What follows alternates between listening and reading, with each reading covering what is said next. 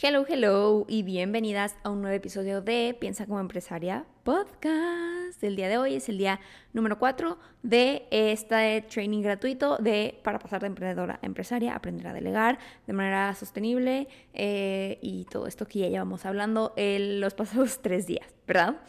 Em, el día de hoy vamos a hablar como de el cierre de todo esto de desde que me cuestiono, necesito contratar a alguien, ¿qué hago? Hasta que ya lo contrato y ya ingresa a mi empresa, ¿verdad? Todavía hace falta un día más hablar para hablar sobre sostener esa relación eh, laboral, sobre liderar, sobre, o sea, porque al principio cuando una persona entra a tu empresa, es bien fácil que esté bien motivada y que esté haciendo el trabajo bien y que tú digas, wow, me encanta cómo lo hace, pero a través del tiempo, después va, cambiando la situación, ¿verdad? Y ahí es cuando entra también la parte difícil. Entonces, eh, eso va a ser mañana, pero el día de hoy vamos a hablar sobre este cierre de, ok, ya sé que, qué persona voy a contratar, qué puesto. Ya sé que lo voy a poner a hacer a esa persona.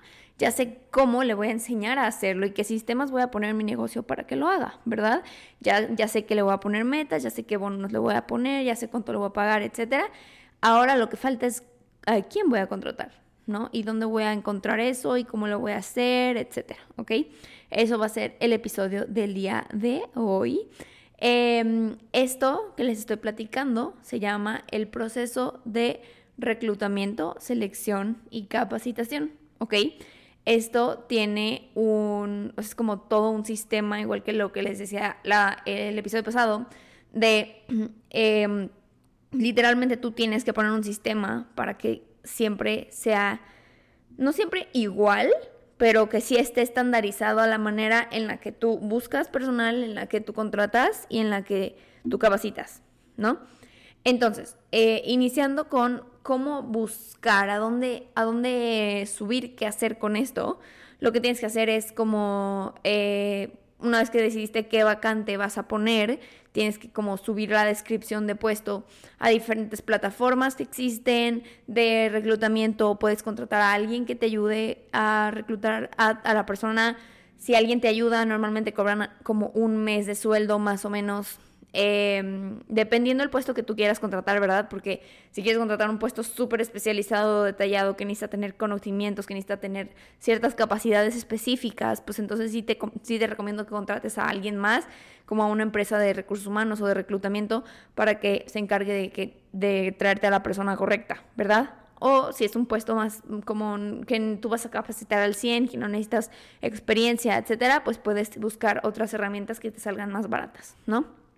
Pero bueno, eh, esa es la, parte más fácil, como el, mm, bueno, no quiero decir más fácil, pero sí, o sea, como la parte de, oigan, estamos contratando y que te llegan mil currículums, ¿no? Así, ¡pum!, te llegan miles. Y ahora, ok, entrevistar, ¿y a quién contrato, verdad? Porque eh, no solo se trata de... Eh, como, ay, la persona que, que tenga las, las habilidades que yo quiero, ¿no? Porque tú cuando contrates. Y si haces eso, cuando contrates te vas a dar cuenta del error que cometiste. Porque a mí, sinceramente, y creo que es, lo que he leído en muchas empresas, que sí, obviamente me importa que sepa hacer lo que yo necesito que haga y me importa que tenga las habilidades, los conocimientos, etcétera. Pero también me importa su actitud más que nada, ¿verdad? Porque yo no quiero una persona que neta sabe hacer mil cosas. Yo no quiero una persona que es como súper, eh, no sé, como súper buena en el trabajo que está haciendo como tal, pero siempre es como, no sé, va y hace sentir mal a, mis demás colaboradoras. O va y cuando le pedimos algo extra me dice, ay, no, ay, no sé qué, siempre me está reclamando, siempre me está diciendo, yo no quiero esa, ese tipo de persona dentro de la empresa, ¿verdad? Porque va a ser mucho más difícil trabajar con ella de lo que realmente su trabajo da, ¿verdad? Entonces, ahí es cuando tú tienes que desarrollar un sistema en el que, ok, como les decía, tus no negociables, ¿verdad? Tus no negociables los tienes que poner así en grande en tu pantalla cuando estés entrevistando a la persona, literalmente, ¿no? Por ejemplo, yo luego cuando hacía, eh, se me olvidó decirles este no negociable que yo también tengo. Yo tengo el no negociable de que las personas que trabajan en mis tiendas físicas vivan cerca de la tienda. Em, o sea, cerca me refiero que no hagan más de 40 minutos, ¿ok? Porque me han llegado, me habían llegado niñas que, por ejemplo, ay, este, yo me interesa mucho el trabajo, súper bien, no sé qué. Y luego me decían, y les decía, ¿dónde vives? Ay, hago como hora 15, hora y media. Y yo, bueno, como no era, como era, según yo era la única que había para contratar, yo decía, bueno, está bien. Y pues, ¿qué creen? Una semana después, oye, ya no voy a ir porque si me queda muy lejos, bye. Obviamente, obviamente. O sea, yo ya sabía, ¿verdad? Em, entonces sí, esto de esto del el proceso de reclutamiento, selección y capacitación es bien importante porque si no vas a tener mucha rotación en tu empresa y tampoco satanices la rotación. La rotación me refiero a que se van personas y llegan y se van personas y llegan y se van personas y llegan, ¿verdad? No hay que satanizar este, este, esto de, ay, no, es que no quiero que me renuncien nunca porque eso está súper mal. No, o sea, no está mal, está bien, pero tampoco a un extremo de que, se, de que te renuncien cada semana, ¿verdad? Porque eso sí está peligroso y está, es costoso y es cansado, agotador, etcétera. ¿Ok? Entonces, bueno, regresando al tema, tus no negociables tienes que tenerlos bien, bien, bien, bien, bien claros. Y eh, al momento de, de, entrevistar a la persona, ya debes de traer una plantilla con preguntas de qué cosas necesitas saber de esa persona. También tienes que ya traer una estructura de cómo es que la entrevista va a llevarse a cabo, o sea, qué vas a hacer, qué vas a ponerle a hacer, si va a ser práctica, si va a ser puras preguntas, si vas a ponerla a hacer un ejemplo de no sé qué, o sea, todo eso tienes que tener una estructura bien clara de qué es lo que vas a hacer porque si no te vas a ir por otros lados, no vas a saber ni qué. Obviamente tienes que anotar las respuestas de lo que te están diciendo, ¿verdad? Y sobre todo cuando vas a entrevistar a muchas personas. O sea, a nosotros nos ha pasado que cuando abrimos una nueva tienda y nos llegan 30 currículums, hacemos 30 entrevistas y si no lo anotamos, yo no voy a saber quién fue la que me dijo esto y quién fue la que me dijo esto otro. Entonces lo anotamos y es como, ah, fue ella, ella era la que nos dijo esto que sí nos gustó, o ella es la que nos dijo esto que no nos gustó, o así. Entonces ya vamos anotando y vamos poniendo qué es lo que eh, cada una de las personas nos dijo, ¿verdad? Y así ya podemos tomar una mejor decisión basada en lo que eso, o sea, en lo que nos dijo, pues. Pero les voy a decir algo, por ejemplo, ya les voy a decir un, un muy buen tip, que también, como les digo, todo esto lo damos mucho más a profundidad en el programa de, de Emprendedor Empresaria, que, o sea, por ejemplo, ese programa eh, es todos los días que ustedes han escuchado han sido una clase, hagan de cuenta de ese programa. Pero las clases no duran 20 minutos, las clases ahí duran dos horas. Entonces, literal, lo, o sea, cada una de las clases de los, de los días de este podcast son cada una de las clases de, eh, de emprendedora empresaria. Nada más que en lugar de 20 minutos son clases de dos horas con ejemplos, con, con actividades, con miles y miles de más detalles, información. ¿va? Entonces, nomás quería decir eso, también para que si no se han inscrito, se inscriban a la lista de espera, que se los dejé aquí abajo, porque ya vamos a empezar como en semana y media con ese programa. Así que sí, bueno. Eh, entonces, volviendo al tema, como yo le hago, porque, ok, algo que aprendí también es cuando voy a hacer esa cantidad tan grande de entrevistas que tengo, no sé, al menos 10, que, o sea, si tengo más de 10 entrevistas, entonces hago esto que, que les digo, ¿ok? Si tengo más de 10 entrevistas o más de 15, que voy a abrir una sucursal nueva y hay muchísimas personas que quieren trabajar ahí, eh, pero pues obviamente no tenemos tantas vacantes, lo que hago es, primero tengo una reunión en videollamada con ellas. ¿Por qué en videollamada? O sea, aunque yo esté en Guadalajara y esté contratando gente de Guadalajara, aunque esté en Ciudad de México, esté contratando gente de Ciudad de México, lo hago en videollamada. ¿Por qué? Porque la gente es bien mal quedada. No todos, no todos, y yo no quiero generalizar, ¿verdad? Hay gente muy puntual que, que, no, no incumple su palabra, pero lamentablemente muchas personas sí, ¿verdad? Entonces, por ejemplo, yo luego lo que hacía era como, no, sí, presenciales las, las, las juntas, no sé qué.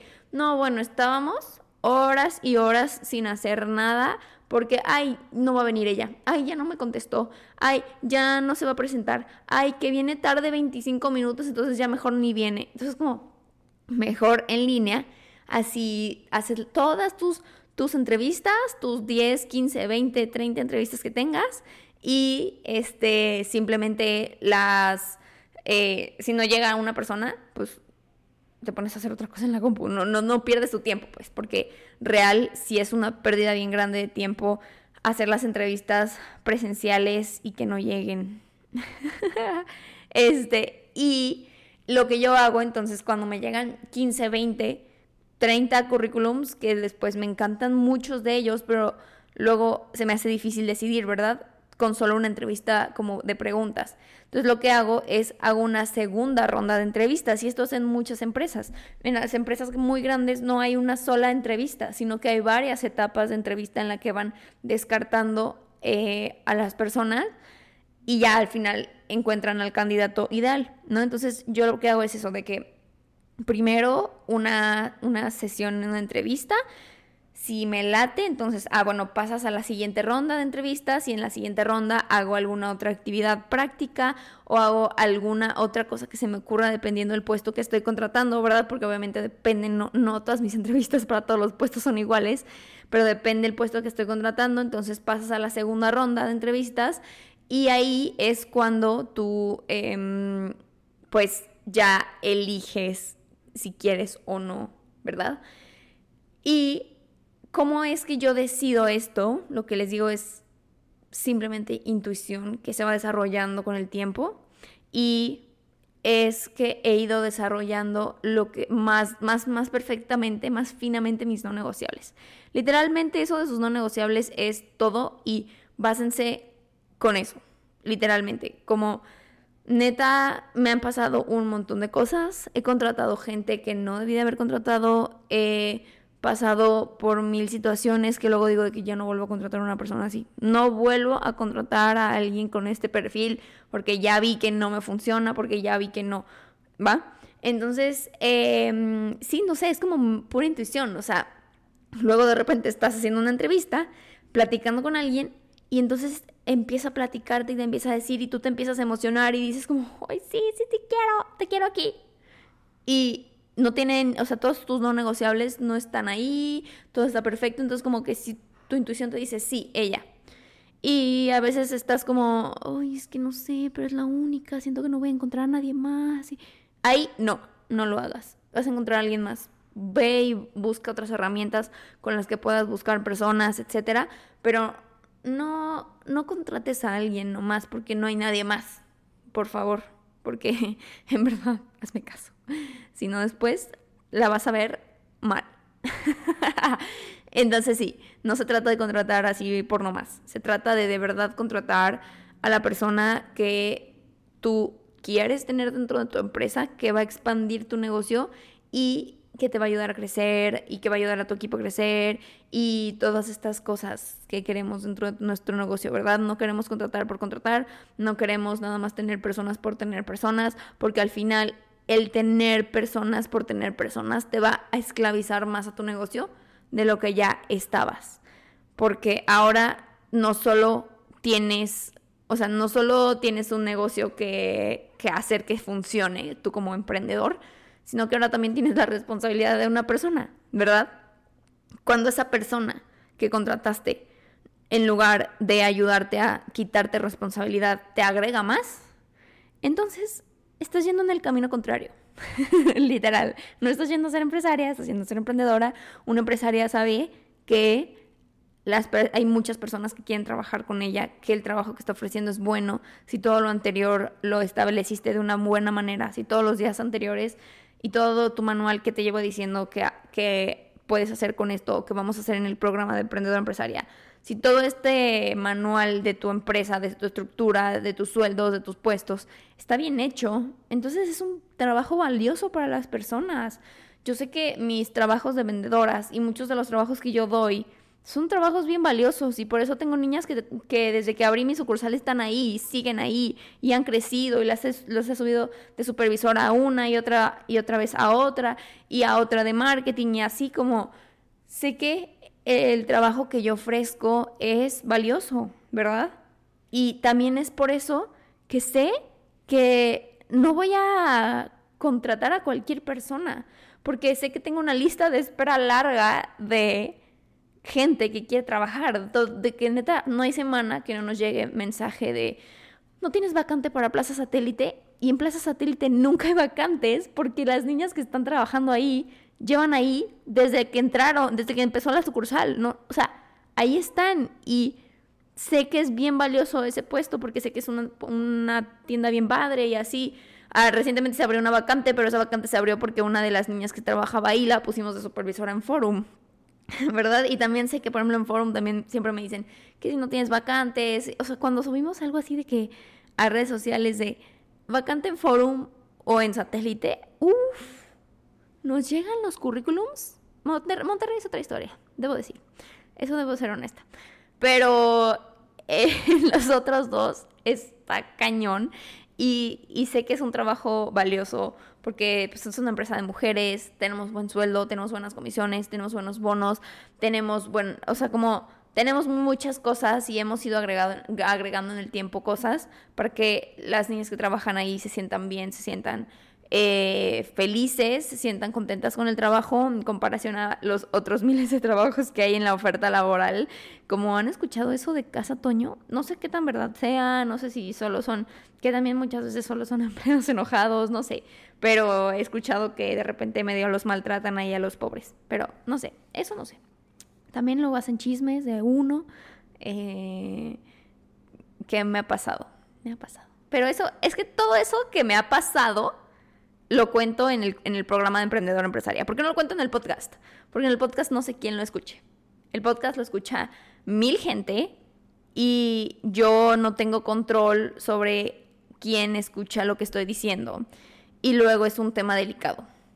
Son temas delicados de repente estos, porque de repente tengo una niña que hay que renunció hace cuatro meses y ahorita me está reclamando que porque yo no la apoyé y la fregada. Entonces, temas delicados que no puedo hablar así como abiertamente en redes sociales y en mi podcast, pero en el programa siempre, siempre, siempre lo hablo porque sé que es bien necesario y siempre platico mis anécdotas de cuándo me demandaron, de cuándo me hicieron esto, de cuándo pasó esto, de cuándo pasó el otro. Entonces, pues sí, así pasa. Pero bueno, eh, entonces, el punto es, no contrates por contratar. Una empresaria sabe que, que su trabajo es bueno, una empresaria sabe que hay abundancia de personas que quieren trabajar aquí, entonces no vayas a ir contratando nomás porque piensas que no tienes a nadie más a quien contratar, ¿ok? Eh, y siguiente paso es, una vez ya decidiste a quién vas a contratar, obviamente tienes que tener un contrato, tienes que tener un sistema legal, que por cierto, eso es un bonus que yo les doy en de emprendedora empresaria, es una clase de dos horas con mi abogada literalmente le dije, por favor, por favor, ayúdame. Da, da una clase en, en Emprendedora Empresaria para todas las empresarias que no saben qué hacer con el tema legal, porque les voy a decir algo, yo tuve problemas por no tener bien establecido mi, mi tema legal y ahí es cuando entra lo de la demanda que les dije y así. Este, no tenía contratos, no tenía dadas de alta en IMSS, no tenía idea de cómo funcionaban las contrataciones, las renuncias, los, eh, el correrlas, eh, los finiquitos, las prestaciones. No tenía idea de absolutamente nada. Yo iba por la vida rogándole al señorcito que no me demandara nadie, ¿verdad? Y ese era mi mayor miedo y estoy segura que también puede ser el tuyo de que qué miedo que alguien me demande, qué miedo que esto pase con mi empleada, etcétera. Y sí pasa, o sea, como tú piensas que, ay, nunca me va a pasar, no, todo bien, sí pasa. Sí pasa y pasa por las razones más, o sea, como no tienes tú que hacer nada más que, no sé, otra vez lo mismo que les digo que no puedo andar hablando aquí en tanto en el podcast de este tema porque pues son temas delicados. Pero, pero bueno, el punto es que debes de tener buen, es buena estructura legal, debes de tener contratos, debes de darles prestaciones, debes de darlas de alta en IMSS y debes de tener tú claro y debes de saber la información que necesitas saber como empresaria, o sea, cuánto se paga si renuncian, cómo funcionan las renuncias, cómo funcionan cuando quieres correr a alguien, cómo funciona eh, las prestaciones, cómo funciona eh, los días de descanso, cómo funcionan las horas extra. Todo eso es bien importante de saber. Todo eso, tú como empresaria, si no tienes ese conocimiento, entonces estás como dejándote manejar por otras personas.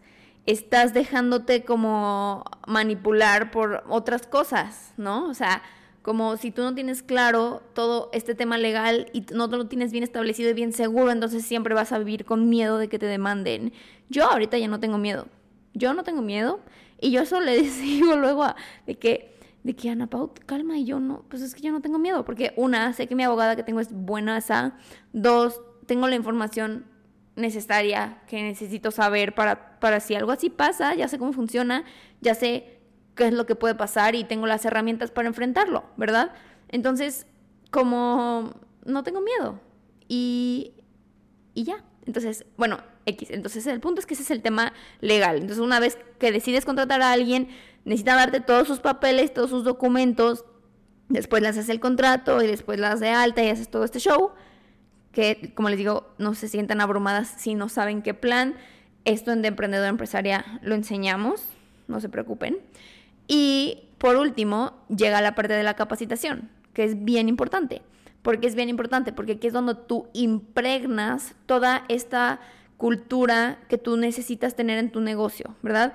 Todos estos valores, todas estas eh, habilidades, todo este ambiente laboral, aquí es donde tú llegas y pones de tu granito de arena, ¿verdad? Y aquí es donde yo hice toda una presentación completa que habla sobre capacitación de mis vendedoras. Literalmente tengo desde el inicio hasta el final una estructura y una estrategia para, para capacitar a mis vendedoras. Y más estoy hablando de mis vendedoras porque es el puesto que más contrato porque son las más, o sea, es, mi, mi fuerza de, de laboral más grande, ¿verdad? Pero, pues tú puedes hacer esto con cualquier otro puesto que tengas, ¿verdad? Entonces, eh, se trata de impregnar tu historia, de que conozcan tu empresa, de que te conozcan a ti como líder más a profundidad, de que conozcan cómo está formada tu empresa, cómo funcionan tus procesos, cómo funcionan tus sistemas, cómo va a funcionar su puesto, qué metas va a tener, qué bonos, qué tareas, qué indicadores, etcétera, ¿verdad? Entonces se trata de como literalmente impregnar a esa persona de toda la cultura, llenarla y como moldearla a como tú quieres que tu empresa funcione. Y además también, obviamente, de enseñarle todo lo que necesitas que, que sepa y que sepa hacer bien, ¿verdad? que cuando tú pusiste, si tú pusiste un sistema, como te dije en el, en el día 3, si tú pusiste un sistema bueno, si tú pusiste eh, ayudas visuales, si pusiste todos estos, estos, estos sistemas que te dije, entonces no debería de haber problema y no debería ser tan difícil enseñar porque ya tienes todo esto establecido, ¿verdad? Entonces es como, ten, tengo este manual, te voy a enseñar, vamos a hacerlo juntas, pero aquí te lo dejo. Y literalmente, ahorita que cambiamos de oficina y cambiamos también de las personas que trabajaban con nosotros en el taller anterior, ya no quisieron, fue como un cambio de energías. Renovado, nuevo, bueno, estuvo bien. Eh, el punto es que le puse como un manualcito a una de, mis, de las niñas que trabaja ahí en el taller y literalmente le enseñé una vez a hacer guías para imprimir para los envíos y le pegué esto que les digo, eh, que les pondré alguna foto ahí en de Emprendedor Empresaria porque me gustó. Y literalmente los días siguientes ya supo hacer las guías por ella misma porque tenía esta guía clara, entonces solo lo tuve que capacitar una vez y ya tenía la guía clara. Entonces al siguiente día le pregunté, oye, ¿te ayudó la guía que te puse? O sea, ¿te, sirvió para mandarlos? Y me dijo, sí, sí, me, sirvió un montón, gracias. Y ya. Y yo, y así evito también que se equivoque, que le pique a, donde no era, que lo mande a un lugar equivocado, que, ¿saben? Entonces, la capacitación no debería de ser tan difícil una vez que tú estableces tus sistemas, una vez que tú tienes todo tu manual de estructura, una vez que tú tienes claro hacia dónde va la empresa, una vez que tú tienes claro tus organigramas a corto, mediano, largo plazo, entonces la capacitación no debería de ser tan difícil para ti, ¿verdad? Y eh, por último, de la capacitación no se trata de enseñarle un día, no se trata de enseñarle dos días o una semana. Se trata de enseñarle, dejarle que vaya y haga sus errores, que vaya y cometa sus errores. Literalmente no puedes esperar que no se equivoque. Por más que tú le pongas, tus sistemas, tus procesos, tus manuales son humanos. Son humanos y los humanos aprendemos de los errores, literalmente y lamentablemente, ¿verdad?